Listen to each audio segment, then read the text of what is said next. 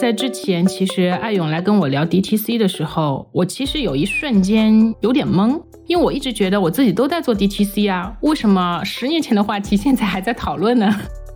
？DTC 到底是一个赚钱的模式，还是一个更贵的模式？大家本来认为 DTC 其实可能是在成本侧，应该是一个更优的一个流量模型，但实际上在做的过程中，大家又会发现，其实该花的钱一点没少，甚至可能会更多。越是比较新锐的一些牌子，而且越是它的整个的创始团队，他们更加敢于去做一些突破的，我觉得他们能够非常好的发挥 DTC 的价值。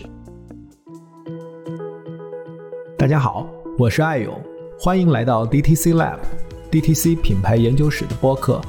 让我们一同见证新流量格局下的增长与变现。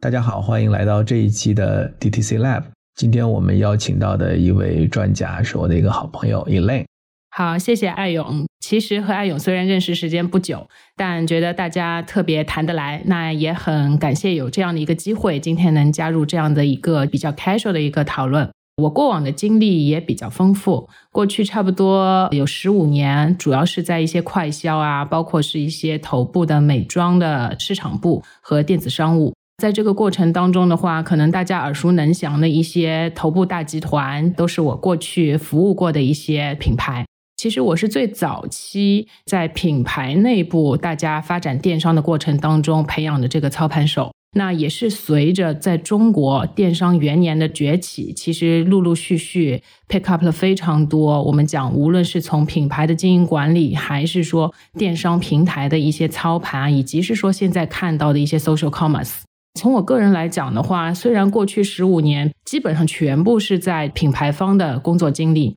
但是因为个人其实一直有着一颗躁动的心吧，一直有着非常强烈的 entrepreneurship 创业家精神，所以在大的集团当中，一直是在去会立的从零到一的一些项目，或者说是一些体制内新品牌孵化的项目。在这个过程当中，其实也会有非常多的一些经历和不同的行业当中的专家，甚至是说平台里面的一些比较新兴的类目的一些负责人，大家去共同共创，看看这样的一些机会如何在平台和品牌的合作过程当中能够碰撞出一些新的火花。所以，其实从整个人的经历上面来讲的话，从这个 product marketing、trade marketing、CIM，一直到后续的这个 e-commerce，它是一个把过往所有的经历能够串在一起的一个非常合适的落脚点。所以，这也是我觉得最快速能够给大家对我过往的一个全貌吧。一类，因为你经历非常丰富哈，在过去的这么多年里边，不管是在集团，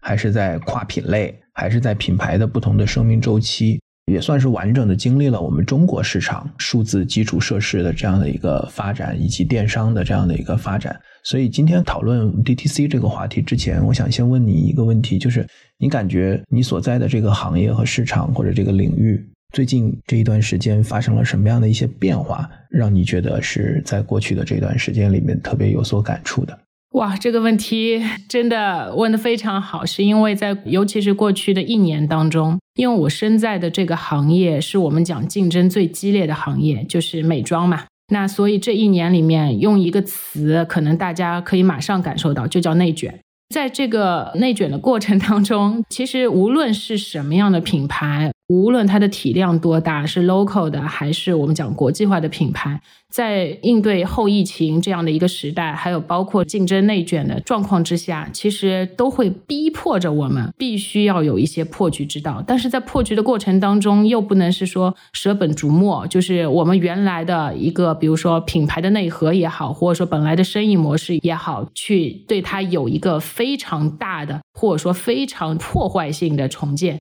所以，可能这是我过去一年当中，我觉得身在这个环境当中感触最深的，就是逼着你必须得去想、去试、去做一些新的东西，make something happen。但是这个过程当中又没有办法让你真的有这么大的一个空间，说你能够去做一个完全性的突破。确实啊，美妆在我们看到的所有赛道里面，确实是竞争最激烈的。因为不管是它的产品的丰富度、品类的更新迭代的这样的一个速度，以及它相对丰厚的这个毛利哈，一直也是大家关注度非常高的赛道。我们看到很多的 DTC 品牌，其实最早也是从美妆这个赛道里面来去发展的，包括大家最耳熟能详的像完美日记。从你的角度来讲，你觉得为什么 DTC 这个话题在现在会获得这么高的关注度？以及从你的角度来讲，你定义的 DTC 到底是什么？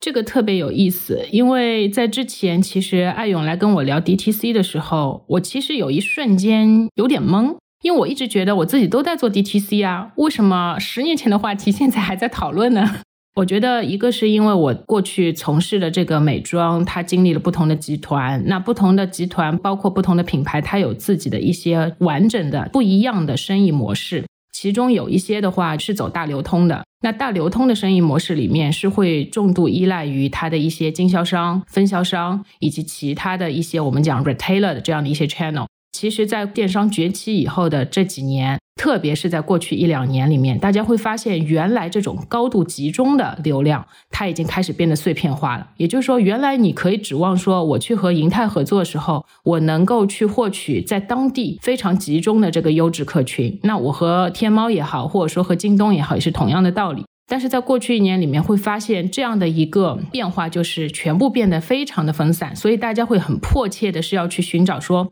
我要去和消费者沟通的一个最直接的通路到底是在哪里？这是第一点。那第二点的话是说，正因为是疫情之后，所有的事情都在发生了一个加速的变化，所以对于品牌来讲，我们就会在想，流量越来越贵，竞争越来越激烈。我是不是可以说，我过去已经积累了在中国深耕十年、二十年，我积累了这么多的一些用户？那对于这些用户，我能不能牢牢把他们锁住，而不是他们因为竞争，因为很多新的形式的出现，他们就转移到其他品牌去了？这是我感觉，尤其过去一两年里面，D to C 这样的一个概念被空前的推到了一个高度。那从你的视角，这个 D2C 的核心到底是什么？我理解 DTC 的核心呢，它还是说让消费者要去避免一些选择困难，包括是说他会去优化了他的一个购物的决策。因为现在很多人对于 DTC 在定义上面会有一些的不同的理解，会觉得是不是一定要做个性化，要做非常多的产品才等同于 DTC 我个人认为不是这样子的，所以我们会看到其实有非常优秀的一些品牌。它其实有两个非常代表的方式，一个的话就是我们讲到一个床垫的品牌 Casper。其实，在床垫当中，大家都知道很多的品牌会去制定非常多的规格，然后有乳胶的，有弹簧的，还有不同的床型的等等。他们是会考虑到消费者有可能的一些情况，所以给推出了很多的产品。但其实床垫对于很多人来讲的话，其实一种标准性的床垫已经能够应对百分之九十的用户了。这也是为什么 Casper 作为一个 D2C 品牌，它其实就提供了一种床型的一款床垫。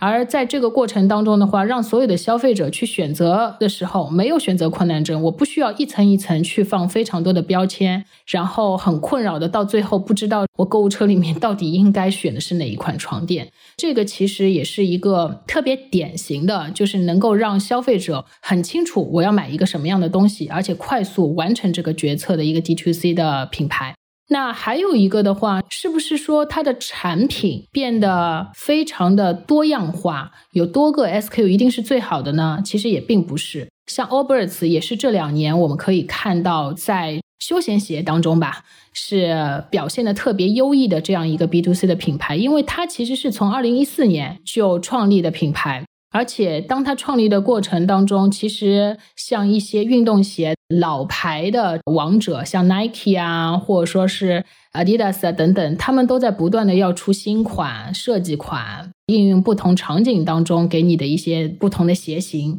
当你要去一个店铺去选择 Nike 的鞋的时候，你会发现真的是选择困难。这个时候，很多的场景当中其实是会有 overlap 的。但是 Alberts 呢，他就出了自己的一款非常简单的鞋，就告诉你，我就这羊毛鞋，我这个鞋型就是让你觉得最无感的、最轻如羽毛的。它可能只是会多一些颜色的变换，让你根据你的审美去挑选鞋子。所以我觉得这也是一个非常不一样的 D2C 品牌的一些运营方式。如果说当你会比较集中在一些没有特别繁复的，只是一些小的 deco 上面差别的这种变化的时候，你的产品的成本上面还是可以大幅的去优化的。那你是可以更加多的给到消费者一个我们讲性价比更高的鞋子。其实 Allbirds 它也卖的并不便宜，所以它在这个里面的话，一方面它既有品牌的溢价，让它能够卖得更贵；另外一方面，让所有能够进来选鞋的人都知道，我只要一款现在轻便舒适的鞋，我选你就没错了。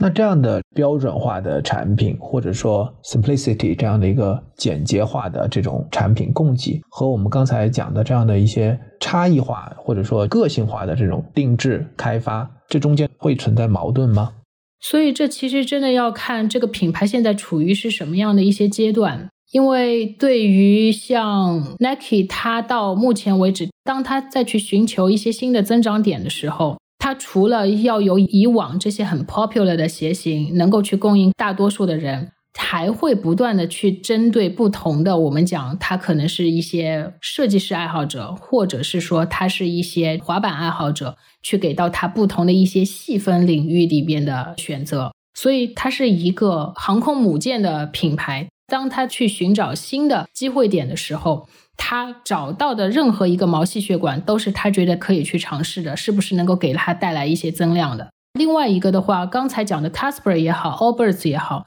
它是相当于从一开始原生的时候，你的冷启动，你不可能投非常多的钱，在于是说我要做非常多的产品线，非常多的供应链，然后每一个产品的量，当我都还不知道市场对它的验证需求的情况的时候。投非常多的成本在于生产线上面的研发，所以对于他来讲，一开始我就用一个 all in one 的，或者说是一个 simplicity 的方式，其实对他来讲的话是最合适的。那未来在这个过程当中，当他要寻求他新的生意的增长的空间的时候，是不是要拓品类，还有不要去做其他的延展？我觉得他已经会到第二阶段和第三阶段要去突破的。你理解的 DTC 是什么样？因为我们在跟很多的嘉宾以及业内人讨论的时候，大家对这个 DTC 的概念其实是有不同认知的。有的可能觉得是一个旧瓶新酒，有的可能就是觉得它是一个现在非常代表着未来和前瞻性的一个趋势的一个概念。你的看法是什么？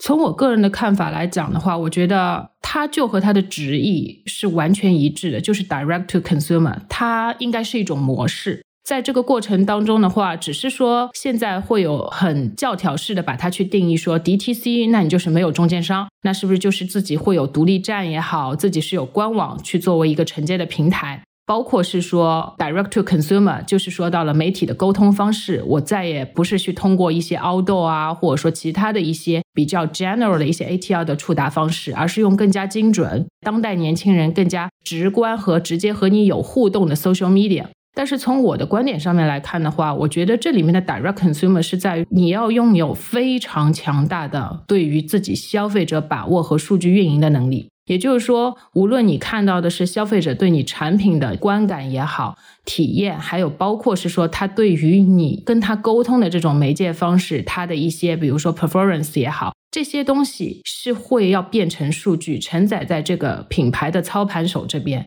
他能够很快的知道说我应该怎么样去迭代或改变，然后去调整成一个就是你想要的受众他能够感受到的沟通方式。那从你的角度来讲，比较有代表性的国内外的 DTC 的案例，你能不能给我们举一个比较 prefer 的案子来说明这个概念以及你刚才的观点？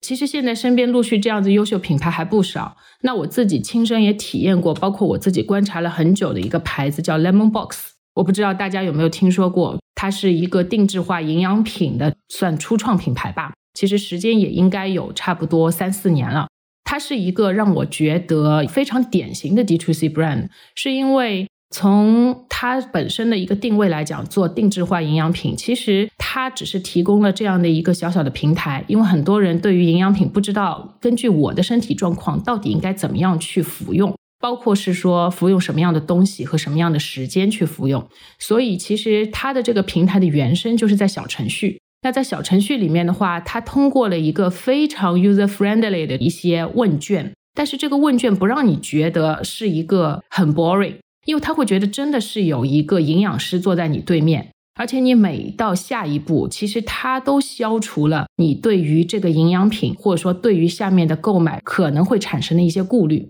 那一直到最终，他会把你这个时间点记录下来的身体情况，还有他推荐给到你的营养的需求，记录在你的 profile 当中。如果说我成功的在根据他的推荐买了他这样的一个周期的营养品以后，他也会不断的在你的 profile 里面去更新你接下去的服用的状况。它是一个让你会觉得，虽然他没有一个这样面对面的人，他或许是一个客服跟你有直面的沟通。但是它整个小程序的设计会让你觉得你所有的身体的状况，还有你所有的购买路径当中的一些问题，它都在很细心的帮你去记录。另外一个的话，这是一个在过去三年几乎你看不到它在外面有外投的品牌，它所有的流量都是来自于朋友之间的推荐，因为朋友们会觉得，我认为根据我个人身体状况调制出来的一个营养补给包，或者说是一个营养的食谱，我觉得它是非常新颖的。包括说非常有用的，我就会分享给到我身边同样有这样亚健康的一些朋友。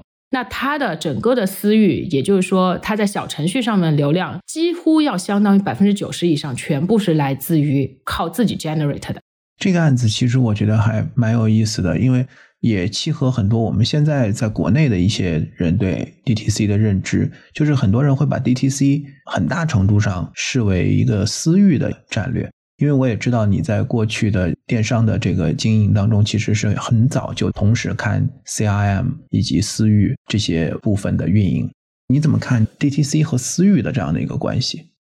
我觉得它会是有一些的上下包含的关系。因为私域，私域它是来自于这个品牌已经在过往去做了大规模的一些招新之后，慢慢沉淀在自己的品牌的 CRM data pool 也好，或者说自己的一个 CRM program 当中。那我们一直把它称为私域。但是在过往的一些成熟品牌的私域运营当中，也会发现一个问题，它就是变相了一个是单向的 management。有一个群，或者说是有一个积分计划，但是在这个过程当中，更加多的是品牌单向的去向我的消费者疏导，说，哎，现在你的积分还有五百积分，你就可以 upgrade。要不要再加购一件东西？甚至是在电商里面，所有的群里面全都是变成客服或者说是小助理在里面单向去发优惠券。所以这个私域里面的活性，它更加多在于它是一个 commercial driven 的。那它只有在发红包或发券，或者说年终大促的时候，它会异常的活跃。其实也可以看到，像完美日记加的非常多的小丸子的群，也会是这样的一个状况。但是我们真正讲的 D to C，它是双向的。它是会得到消费者的一些反馈以后，它也会有一些响应，来告诉他我的无论是服务上面的更迭也好，还是我产品上面会多了一些的 customization，这个东西是会让消费者很快速的感受到的，才能进一步的去增强品牌和消费者之间的关联。因为其实我们现在已经过了九十年代初，可能大集团进入中国的时候那种特别傲慢、特别大喇叭式的广告，只告诉你是说什么是对的，用我的就是最好的。现在的消费者更愿意是说有一个品牌和我是平等的，大家处于一个彼此都是很 respect 的这样的一个视角来沟通。所以我觉得目前的私域至少没有做到非常平等的沟通。对于 D to C 来讲的话，未来私域里肯定是它其中的一部分。因为他也不断的是要去把自己的品牌里面的这些用户沉淀下来，同时沉淀的过程当中，可能还会有一些超级 VIP，是他的一些产品观也好，或者说是体验观也好，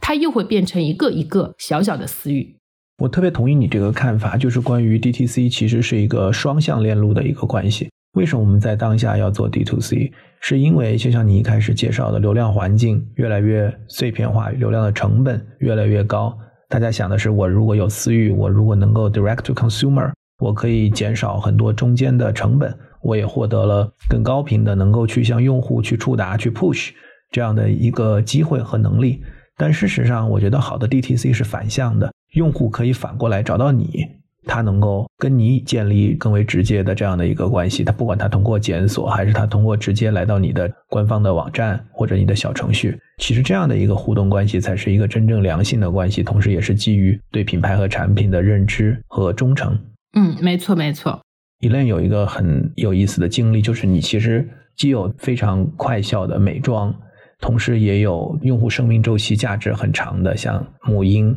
奶粉。然后你也有做这种创新的，像咖啡啊这样的一些新品牌从零到一的孵化。你觉得什么样的产品和品牌更适合 D to C 这个模式？从品类的角度来讲的话，我觉得一些消费品肯定是比较适合 D to C 的。但是呢，这也是非常宽泛。那以我过去经历过的不同的行业来说吧，我觉得第一个就是美妆，因为它的受众是随着季代吧，就 generation 不断在迭代的，就是永远会有前赴后继的年轻人，然后成长为熟龄肌，然后慢慢在变，比如说老龄化，它有非常广阔的这个人群的 base。第二个的话，在这个过程当中，它也可以做好准备，是说我能够有应运而生非常多的一些产品线。它更需要在和消费者的沟通当中，不断的来去 validate，是说我原来判断的，我生产这个产品线也好，我的爆品也好，它是对的，或者说它是有竞争力的。但是呢，也会遇到一些 barrier 吧。这些 barrier 来自哪里呢？就是刚才我们一直在讲说，D to C 它其实需要有一个快速响应。那这些快速响应来自于消费者对于产品也好，或者说是沟通方式这些反馈，那就要看品牌它的体量，或者说是它自己的供应链和它的 media 这一块，它是不是能够去快速响应。所以，如果说遇到是特别特别大的霸王级的航母级的这些大的品牌，它的供应链没有办法去做到这样的小规模，或者说 customization。其实从我的观点上面来讲的话，它是很难在消费者预期得到响应的这个时间点里面去输出这个响应的。那它在这个过程当中就有可能是说找不到一个非常合适的一个 timing 去让 D to C 的 value 发挥到极致。相应的话是说，有可能同样是美妆或者说是这种快消类的品牌，但是它目前的规模，包括是说全球也好，本地化也好，它的供应链的灵活性是非常高的。那我觉得它就是非常完美的，能够去实现这个 D to C 的。还有一个就是母婴行业，因为母婴行业过往我从事的是奶粉嘛，奶粉大家也知道，它是针对婴幼儿做的这样的一个配方奶，它更加多会偏重于的是说，有非常多来自于科学家实验室，他们的对于配方，对于非常多不同体质儿童的一些情况做出的这个配方调整。所以从产品端的角度来讲，它可能更加多是做从服务和体验的角度，让消费者感觉到是你这个品牌的独特化，还有包括是说你这个品牌如何能够去把除了产品以外的增值服务传递给到消费者。但是从产品本身来讲，它是很难去做到小批量定制，尤其是一个涉及到婴幼儿，他又不会说话。他要吃到身体里，很有可能他的本体上面的一些表现是没有办法很直观的传递给到像实验室啊，或者说是一些科学家。所以这个里面的话，它只能够做到一个自上而下的是，我要去考虑到最大多数人、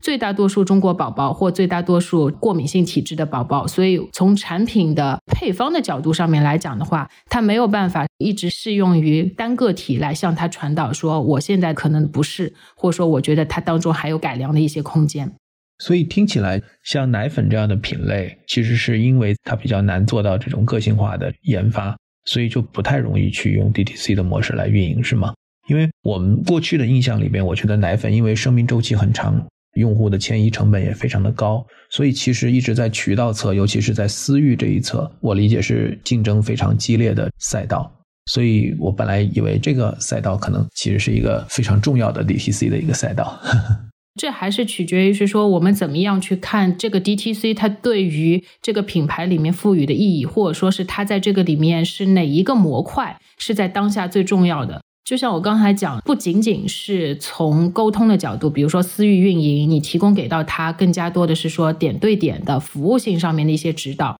举个例子，其实，在过往我们在去做奶粉的过程当中，第一口奶是最重要的。当你圈定了第一口奶以后，那怎么样？它在整个 life cycle 当中，它还是不断的从一阶段一直到四阶段去订购你的奶粉。其实，在这个里面的话，一就是你的产品本身不会让它吃出问题，因为对于这些妈妈们来讲的话，一旦你吃出问题，是果断的是要去寻求另外一个方案，是不是要换奶的？第二个的话，因为在哺育的过程当中，非常多的都是一些新手妈妈，所以他们可能在这个里面没有办法得到是最最全面的，来自于医生也好，或者说来自于营养专家的一些信息。在这个里面，D2C 其实起到了一个非常重要的是说，品牌里面专业的这些内容如何最快速的传达给到消费者，而且这群消费者和刚才讲到的美妆啊，或者说其他一些消费品的消费者非常不一样，因为他对于这些信息极度的渴求，因为这关乎到自己宝宝的，比如说是不是腹泻啦，或者说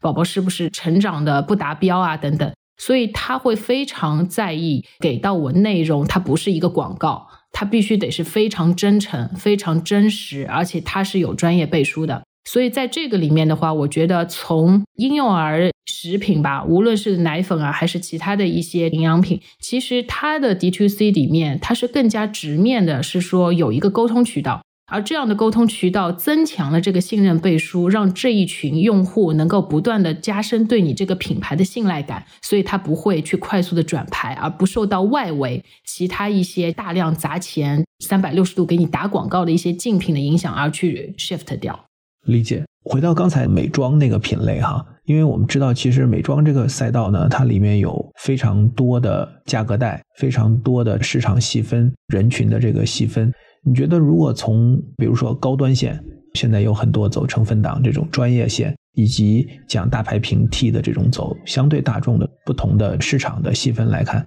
这种不同的市场细分，对于我们刚才讲的这种 DTC 模式会有差异吗？我相信，其实这些不同的细分，它已经一定程度上来源一些 D2C 的数据了，因为其实像刚才我们讨论到的。一方面是说，如果它是一个大流通的，同样的话是说价格带比较平易近人，能够普适于非常多人的，在这种情况下的话，它比较相当于是一个由品牌方来主导的标品。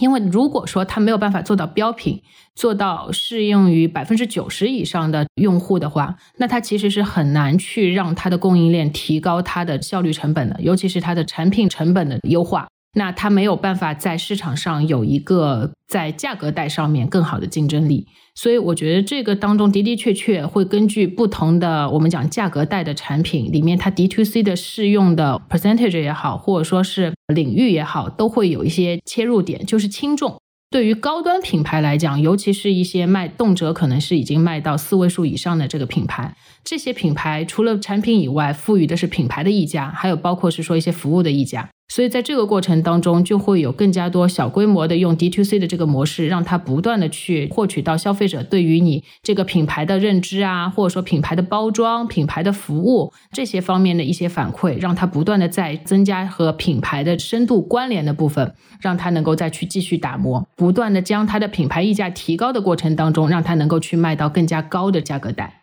我今天在和很多的品牌在聊的时候，大家对 D T C 有一个困惑。其实很有意思，就是说，他认为 DTC 到底是一个赚钱的模式，还是一个更贵的模式？大家本来认为 DTC 其实可能是在成本侧，应该是一个更优的一个流量模型，但实际上在做的过程中，大家又会发现，其实该花的钱一点没少，甚至可能会更多。所以从投资的角度来讲，你怎么看待 DTC 这个模式？从我个人对于 DTC 的研究来看的话，从现阶段啊，我会倾向于它是一个更贵的模式。因为但凡你是手工的、小批量的、高定制的，那其实你的运营成本会非常的高，你没有办法去发挥到一些的规模优势。所以在这个过程当中，你唯一省的成本是过往我们看到的，说，哎，你可能需要通过有一些分销渠道，包括这些渠道在这个过程当中都需要从你身上剥掉可能十几个点 这样子的一些利润吧。但是这些点数，其实现在在 D to C 的 model 里面，它就是把这些费用要挨着释放到了你的服务的运营当中，还是说你要去做大量精细化的 social media 的一些运营？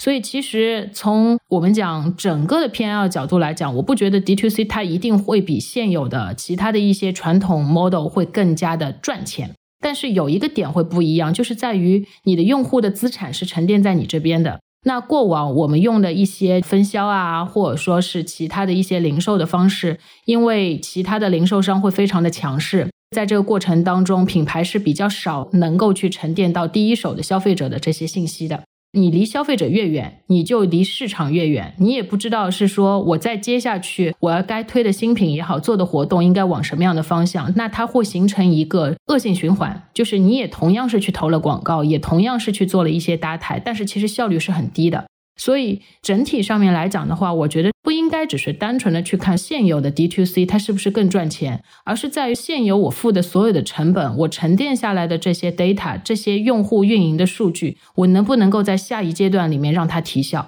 我觉得 Elaine 刚才讲的这个点是一个很 key 的点，是在于过去几年其实中国的流量环境发生了很大的变化，尤其是直播电商、短视频电商对电商的这个流量产生了一个很大的冲击和影响。那今年的双十一，包括最近发生的一些事情，也使大家更关注超头部的主播。那超头部的主播，其实在我看来，哈，就是一个非常中心化的渠道品牌。那么很多的品牌在和超头的合作当中，很有可能出现刚才伊莲讲的这样的一个情况，就是说我可能把价格、把政策、把新品都放给了这样的一个渠道，但实际上用户的心智并没有留存在我这里，用户的数据并没有留存在我这个地方。伊莲，你怎么看直播，尤其是头部主播直播的形态？对于我们刚才讲的品牌在做 DTC 当中的一些影响，我觉得特别集中的超投的一些主播吧，他一定会慢慢的淡出。尤其是过去疫情后的这一两年的时间，其实大家会感觉到发展特别快。但是在过往的半年里面，很多的平台也好，无论是像天猫啊，还有抖音啊，甚至是说一些小程序里面的话，我们慢慢都已经把一些重点往自播、电播这个角度去转移了。你在短期的确是看到超投，就相当于我们以前的一个渠道，在这个渠道里面，它会给到你特别大的曝光，它会给到你带来 GMV 的增长，但是用户并没有白印的是你这个品牌，他白印的是这个主播的人设。所以，这对于品牌后续的运营会带来非常多潜在的风险。所以，其实，在我们去往自己的一些电波去转移的过程当中，如果说原来他在超投当中寻求的它是一个 offer 的话，那其实你的自播间你也可以得到同样的 offer。但是，更多的话是在于你如果进的是自己的电波，这些用户他最后认的还是你的品牌。我也可以不断的在这个过程当中去分层去了解。自播间的用户和我平时店铺的用户是什么样的一些行为，什么样的一些 profile，进一步再去做精细化的一些运营，甚至是说一些选品、促销策略上面的一些划分。所以这一定是未来品牌会慢慢去转移的一些方向。这个方向我觉得非常通透，大家也都希望能往这个方向去转移。但是大家的挑战可能就在于我没有流量，或者说我的自播间也好，我的私域也好，我初始的流量获客的成本太高了。或者说我怎么能够去完成你刚才讲的这样一个从其他渠道的依赖向自有渠道的建设的过程当中最重要的一个环节，就是流量的迁移。的确，这对于每一个品牌来讲的话是不一样的运营方式，尤其是说很多的品牌，他们现在经历的阶段不同，有一些头部的品牌，它已经完成了。原始积累吧，它甚至可以说，它已经有足够大的体量，是原有的一些用户，包括是说，它也有足够的预算，能够再去原来的这些广告媒体当中再主推是自己的自播间。但是对于其他的一些新锐的品牌，甚至是说刚刚想要去冷启动的品牌，那对他来讲的话，其实我觉得倒也不是件坏事，是在于他从原生就可以想清楚。如果我不是短期只是一个追求 GMV 的品牌，那我在一开始原生就以 D2C 的模式里面，如何去打造自己的直播间？那我的流量更加多的是依赖于我对于内容上面的一些把控和钻研。他如果在抖音的这个环境当中。那抖音的环境其实对于这些新锐品牌更加是一块土壤了，因为它有更加多的空间去不断的更迭，甚至是去优化它的这些素材。但是这其实对于大品牌来讲的话，并没有那么的容易。因为大的品牌，它需要去考虑我怎么样能够去稳住、去管理我自己的品牌的 tonality、品牌的调性，所以有非常多的一些东西是没有办法在品牌主导的一些推广当中被去应用到这样的一些新兴平台的。我觉得，因为以类在过去五百强，包括这些大集团都有很丰富的经历，所以我觉得你今天其实一直在给我们传递的一个信息，就是虽然这种品牌很大，但是受制于它的反应速度，其实它在很大程度上会有掣肘，再去做 DTC 模式的时候，相反的一些新的品牌可能会更有机会。那最近一两年，其实新消费品牌也是一个很火的话题。在过去的二零二一年，大家也都会关注媒体市场在讨论新消费的这个泡沫会不会破掉，新消费品牌会不会凉凉？因为你自己也有做过新品牌、新品类零到一的这样的一个过程，所以我也想把这个问题抛给你。你觉得马上二零二二年，我们现在所面临的一个环境，还是做新品牌的好时候吗？我觉得新品牌它永远有机会。前提是说，这个新品牌它的经营模式是不是健康？因为任何一个品牌，它最后还是要落地到你的生意。那生意一定是说，它未来是有可持续增长的空间，我们觉得它才能够走到下一个五年甚至十年。但是现在的新品牌，尤其是在目前的经济环境下，我觉得如果它只是单纯的依靠一波流量，然后让这样的无论是借助于像超投，或者是说短期的一些能够让它 GMV 达到一个峰值的这个媒体推广方式的话，我觉得这样的新品牌可能在未来的一年当中会有非常大的风险。另外一个的话，正是因为这样子的一个经济环境，还有这个市场上消费者，他们更加希望看到的是这些品牌能够代表的是这些消费者自己的生活方式和主见，同时它的产品又是真实可靠，所以这样的一些品牌会留下来。只是说这些品牌在运营的过程当中，它可能需要更加快一点。真的是希望很多的一些，比如说投资人，他们在看品牌的过程当中，更加能够关注的是生意的一些长远发展的指标，还有这些维度。我想拿咖啡这个品类来举一个例子哈，因为我知道你在这个品类你也有自己操盘的经验。那正好这个品类又是在过去一年大爆发的一个品类，现在至少大家随便看到你身边的周围，可能五到十个品牌在开店。而且都开得很好，而且可能也都获得了很多的资本的融资，所以线上线下精品咖啡、手冲新的咖啡品牌这个赛道，其实是很多我们的听众，我相信既感兴趣，同时又能够有直观观感的。所以我也想听听伊伦聊一聊你对这个赛道的一些看法。这个赛道对于中国来讲的话，未来几年一定会继续高速发展。因为我们对比像美国啊、日本、韩国这样的一些咖啡渗透来讲，中国还有非常多的空间可以继续去做渗透，所以这是我们看到的一个增长的区间吧。但是回到竞争本身来说，其实大家也知道，三年前吧有瑞幸，但是瑞幸最近会出现在大家的视野当中，是因为。在经历了那一轮疯狂的砸钱、疯狂的吸流的补贴之后，其实他现在是因为扎根回了原来的门店运营，也就是说，当他回到了生意本质的这条轨道的时候，他才真正活下来了。所以我们才会看到，无论是门店的运营，还是他后续的整体所有连锁的经营的数据，它反而在向一个好的方向去发展。回答前面艾勇你提到的，就是对于整个咖啡的行业当中来讲的话，它现在为什么跑进来的 player 特别多？有一些原来是做线下餐饮连锁的，不断的要去开发自己的一些线上零售商品，而原来只是在做线下零售的，比如说最典型的像三顿半，他也非常聪明的能够是如何用自己的品牌力去撬动在中国散落在各处的独立的咖啡馆去做它线下的 POS。e。所以这一些当中都是有一些愿意去想、愿意去突破的这样的一些品牌，在这个过程当中寻找到了自己的一线空间，甚至可以说在打造这些新模式的过程当中，让我们看到了它有步入到下一个阶段去增长的可能性。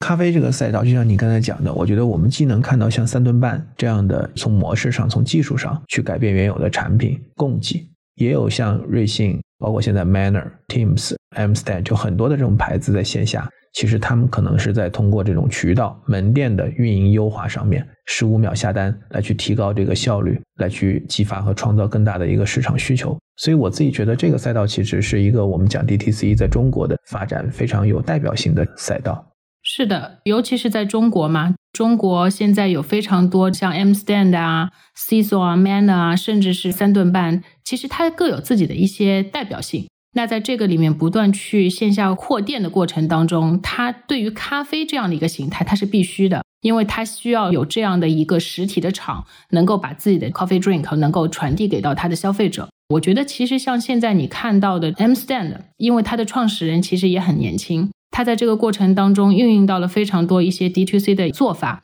包括从它的选址啊，还有它的门店的一些设计，还有它每一个在门店里面的咖啡师，他们和人的交流，以及是说把他们的对于 M Stand 的这个文化欣赏的消费者，怎么样能够把它沉淀到他自己的微信。所以我觉得越是比较新锐的一些牌子，而且越是它的整个的创始团队，他们更加敢于去做一些突破的，我觉得他们能够非常好的发挥 D to C 的价值。以伦现在是二零二一年的最后的这个时点啊，大家也都在做明年的规划和一些展望。从你的角度来讲，你觉得二零二二年可能对大家非常值得关注的趋势性的变化会是什么？或者你非常想去看的一些变化会是什么？从我的角度来讲的话，我觉得最大的变化应该是科技。因为可能很多人会关注的是广告应该怎么样投啊，或者是说如果超投慢慢的试衰的话，那我们应该怎么样的去建立自己的一些主播团队啊等等都会有，这些都是一些 tactics 上面必须得要去考虑的。但是我觉得，在过去的大半年的时间，有非常多从国外也好到中国，大家都在讨论元宇宙的过程当中，我会看到每一波新兴崛起的趋势，或者说它的一个助推力，其实是科技带动的。尤其是说，在疫情之后，其实有很多的行业吧都没有恢复的情况下，其实大家会更加依赖于互联网。那在这个里面的话，大家怎么样来考虑到在现有互联的这个状况下，有新的一些科技能够让现在的这些消费者同样得到沉浸式的这些体验？我觉得是一些作为消费品的品牌非常要关注的。刚才一直在讲 D to C 里面有个很重要的，就是如何让品牌和消费者之间形成双向的互联。那我觉得这个双向的互联，除了我们需要有面对面的线下的交流以外，其实还是会在互联网上。但是互联网上，除了我们现在有的客服啊，或者是自播间，其实自播间它就是一个新的技术的演变。那在自播间之后，可能它就会演变成一些更加新型的，可能是在一些小型社区里面更加多互动的现有社区的一个升级。那这些升级带来的机会，就是让很多的一些重运营的，能够想要通过 DTC 去和它的消费者形成深度关联的品牌，找到了可以弯道超车的机会。我觉得是这个方向上面的一些技术，甚至一些大厂在这个过程当中的一些投入，可能是我个人会更加会去关注的。说到技术这一块儿，我觉得还有一个话题也是大家一直在讨论了很多年，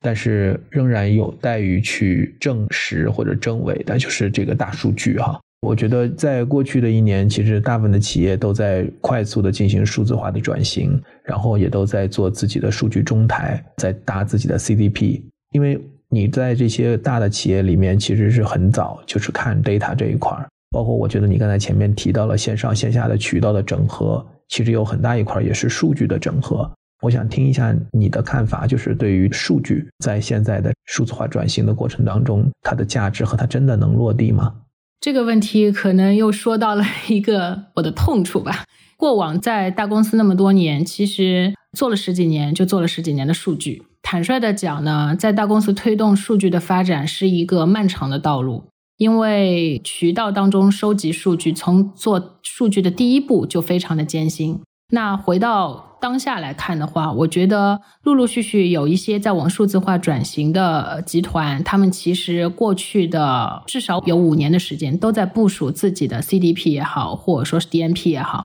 但是，当他完成了第一步数据的收集、数据的清理和标签化以后，更关键的是运用数据的能力。但是在运用数据的能力上面，他需要培养有这样子的既能够看得懂数据，同时他又有 business sense，就是对生意是有认知的这样的一群人，能够把这些数据解读出来，最后赋能于这个品牌，或者说赋能于这个生意。其实这是目前来讲，我觉得当中最大的一个空白区吧。因为这些人才的培养是需要时间的，甚至是说这些人才可能是在原来的一些品牌当中的 product manager 也好啊，或者说甚至是供应链的一些专家也好，他们是在这个过程当中逐步去转型的。其实数据最大的价值，如果说它只是躺在那边，没有被人运用好，它是没有办法发挥出来的。这是我在过去若干年和天猫合作的过程当中感受到的。这也是为什么之前我一直很看重天猫在过去几年的一个发展，是因为它在最最原始的时候就不断的在通过各种各样的形式，把品牌的数据、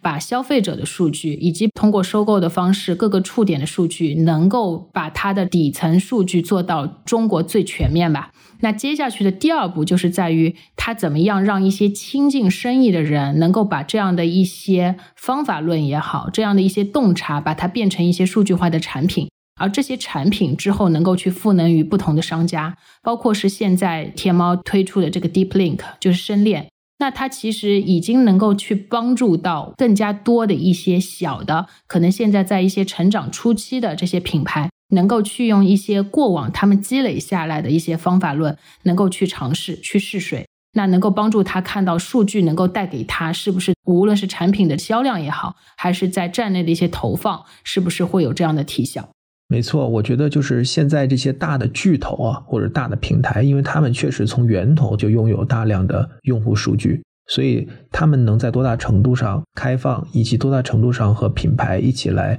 分享和应用这个数据，就变成了一个很重要的入口。但是回到企业内部来讲，就像我们讲 DTC 这个模式很好，到底在企业内部应该如何落地，如何推动，哪些部门是主导，哪些部门互相之间是一个什么样的关系，又涉及到企业组织架构的这样的一个问题。是某种程度上来讲，大数据是难以落地，或者 DTC 的模式知易行难，其实也很大程度上受制于企业的组织架构。那这几年在数字化转型不断深入的这个过程当中，你觉得现有的组织架构应该发生一些什么样的变化，或者一个什么样的组织架构在你看来是比较理想的，能够把数据用好，能够把 DTC 的模式真正的建立起来？这个问题其实对于所有的大集团都是一个非常大的课题。因为你要推行任何一个新的模式，其实这个过程当中就是不破不立嘛，要把过往盘根错节的这样的一些生意上面的 relationship，还有包括相对应你在组织内部的这些架构去打破。其实我觉得可以举一个例子，在我做咖啡的时候，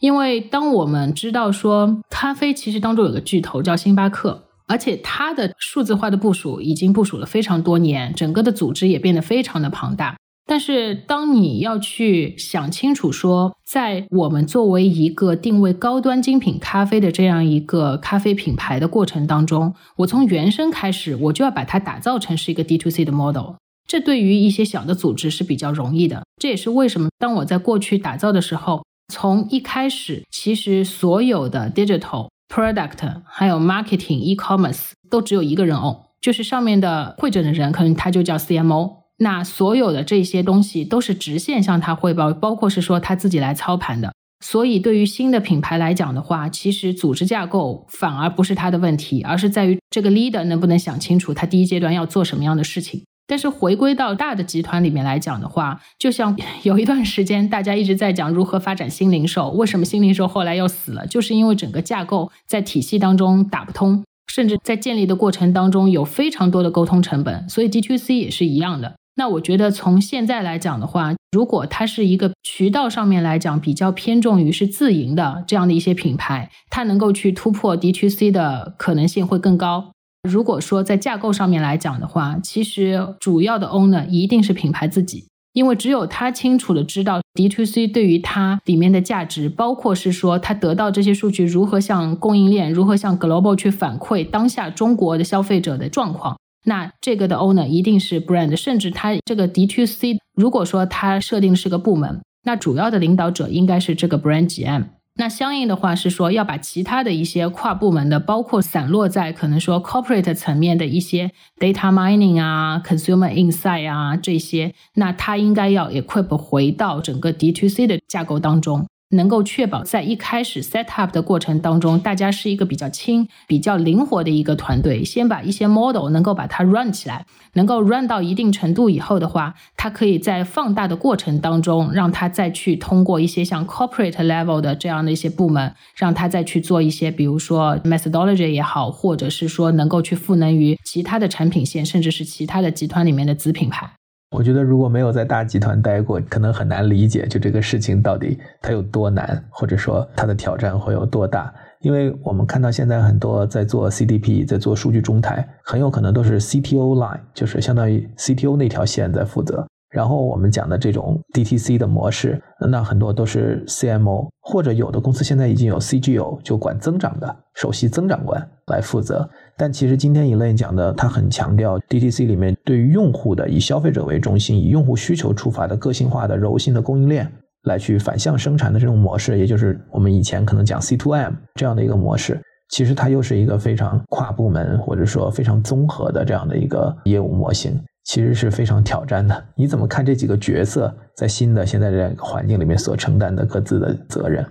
我觉得在大体系里面，刚才的所有的 C x O 们都是非常重要的这个角色。尤其是像刚才我们讨论到的，应运着下一个 digitalization 的时代的话，CTO 也好，CGO 也好，都是非常非常关键的这样的一个 role。但是呢，为什么在大集团里面这样子角色的人，他有足够的来自于 CEO 层面的 support？能够让所有其他的平行的，无论是品牌啊，或者说刚才讲供应链，大家是能够去协同工作的，不然它很容易形同虚设，也没有办法建立出一个跑得起来，或者说能够带出结果的 project 来。所以这也是在大的公司里面，如果大家会去关注一些大集团每年的一些 C 叉 O 们，或者说组织架构的变化，可能也会得到这样的一些线索吧。所以呢，从我个人的观点上面来讲的话，我觉得对于大的集团当中，尤其是像 CTO 还有 CGO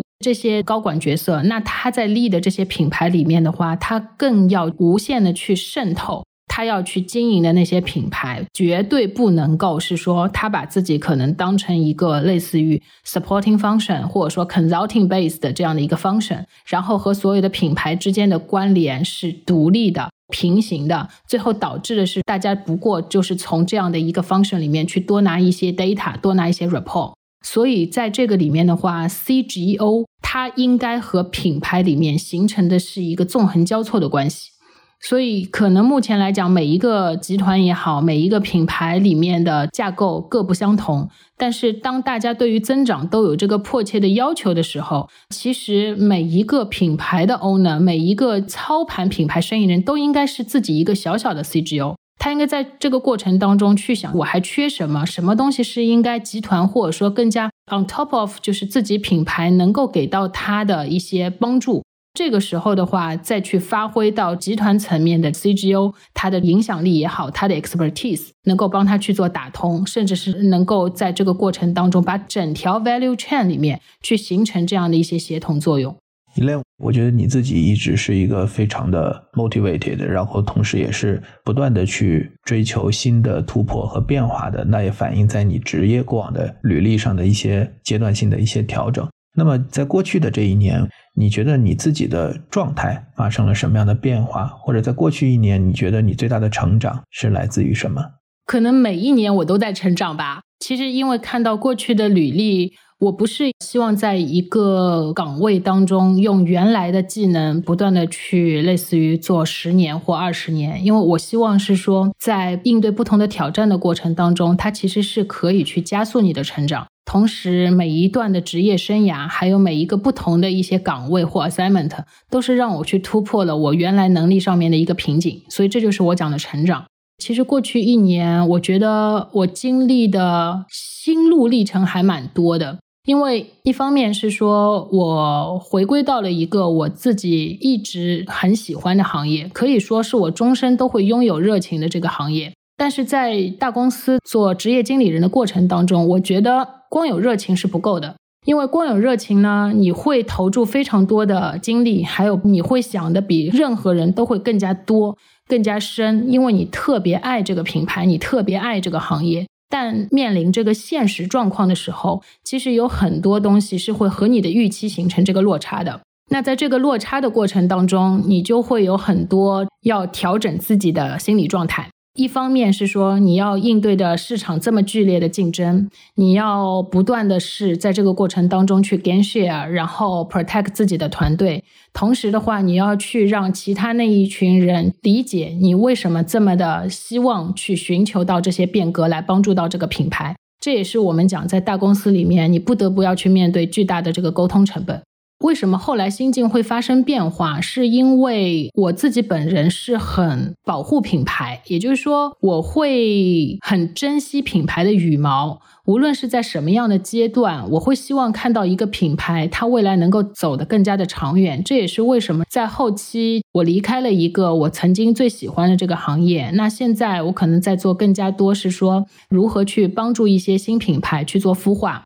包括有一些品牌，可能它的产品已经实现了零到一，但是它更需要有一个真正的叫做 branding 品牌力，能够帮助它整个的所有的产品，或者说它所有的产品矩阵，能够形成这样的一个共振，还有这样的一个整体的提升。我相信，在未来的十年，中国品牌一定会崛起。所以，在这个里面，我们已经有了很好的供应链，我们更应该在这个里面结合着我们过往在五百强公司里面积累的这样的一些 expertise，如何去来帮助到一些中国的产品，让它不仅仅只是一个类似于商标，它更加多会成为一个品牌，而这个品牌能够去站稳未来的五年甚至五十年。一类，你今年有看到哪些有意思的书，对你今年有一些启发和影响吗？有意思的书其实还挺多的，因为我平时涉猎的比较的杂。最近这段时间看的比较多的，其实有三本书，一本的话是《第四消费时代》，因为我个人其实一直还蛮喜欢去研究日本的。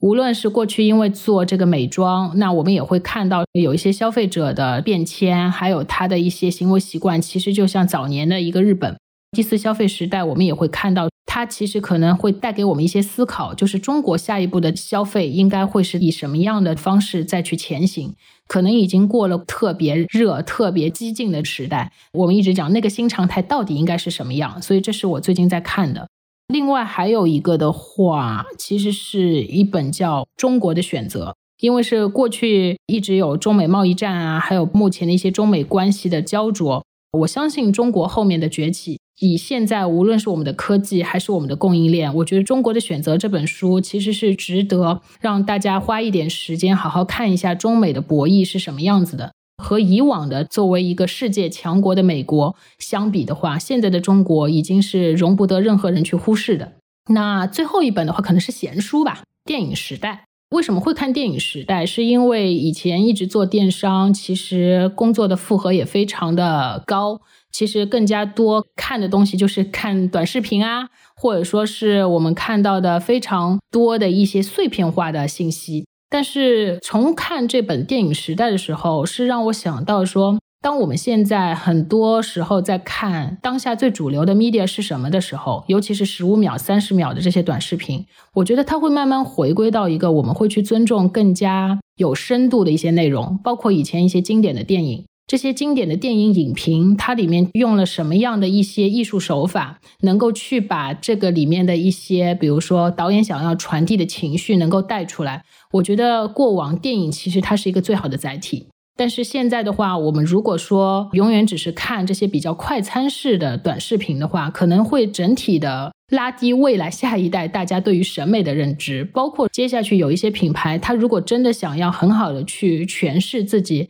品牌的内核，包括那个 story 的话，我觉得电影其实是在这个过程当中能够帮助我们去提升一下自己对于审美还有对于艺术上面的一些这个理解吧。我最后想问个问题。关于我们播客哈，因为今天既然是我们录播客的节目，我不知道 Elaine 是不是你第一次录播客的节目，然后你过往听不听播客？你怎么看待播客这样的一个内容形态？这的确是我第一次录播客。我平时呢倒是经常听，因为我自己听的一些播客，最重要是在我的一些路途上，我觉得在路上其实比较好利用这样的一些碎片时间，能够多了解一些信息。我个人其实从原来，比如说听一些像混沌啊，或者说是樊登啊、得到这些的 A P P，慢慢的会往播客的这个领域去尝试，甚至是说。现在我听的播客越来越多，是因为我非常喜欢播客的形式。它是让大家觉得它是一种交流，其实它并没有直接很武断的来告诉你什么是对的，什么是应该的，而是在于是说有不同的人，他会去分享自己的一些经历、一些观点。那其实更加带动的是听的这个人他自己要去思考。然后要在这个过程当中去慢慢提炼，甚至梳理，是说，哎，过往自己的一些想法，在这个里面是不是还挖掘出来更加多的一些兴趣点，他想要再去更深入了解的。好的，那么非常感谢 Elaine 今天做客我们的 DTC Lab，跟我们分享他对于这样的一个话题的一些看法，以及很多的一些见解。那我们节目播出的时候，估计也是新的一年，二零二二年了。让 Elaine 跟我们的听众一起打一个招呼，讲一讲对于新年的期许吧。谢谢艾勇。其实借这个机会，我也希望所有收听我们的小伙伴们，在新的一年当中，首先一定是身体健康，第二的话，能够找到心之所向。毕竟，在这个过程当中，我觉得不断的想清楚自己真正想要的是什么，能够追求到自己的一个理想也是非常重要的。愿大家在新的一年当中都能够活得更加的自在，更加的舒心。谢谢 Elaine，那我们就二零二二年见了。感谢大家的收听，我们下期再见，拜拜，拜拜。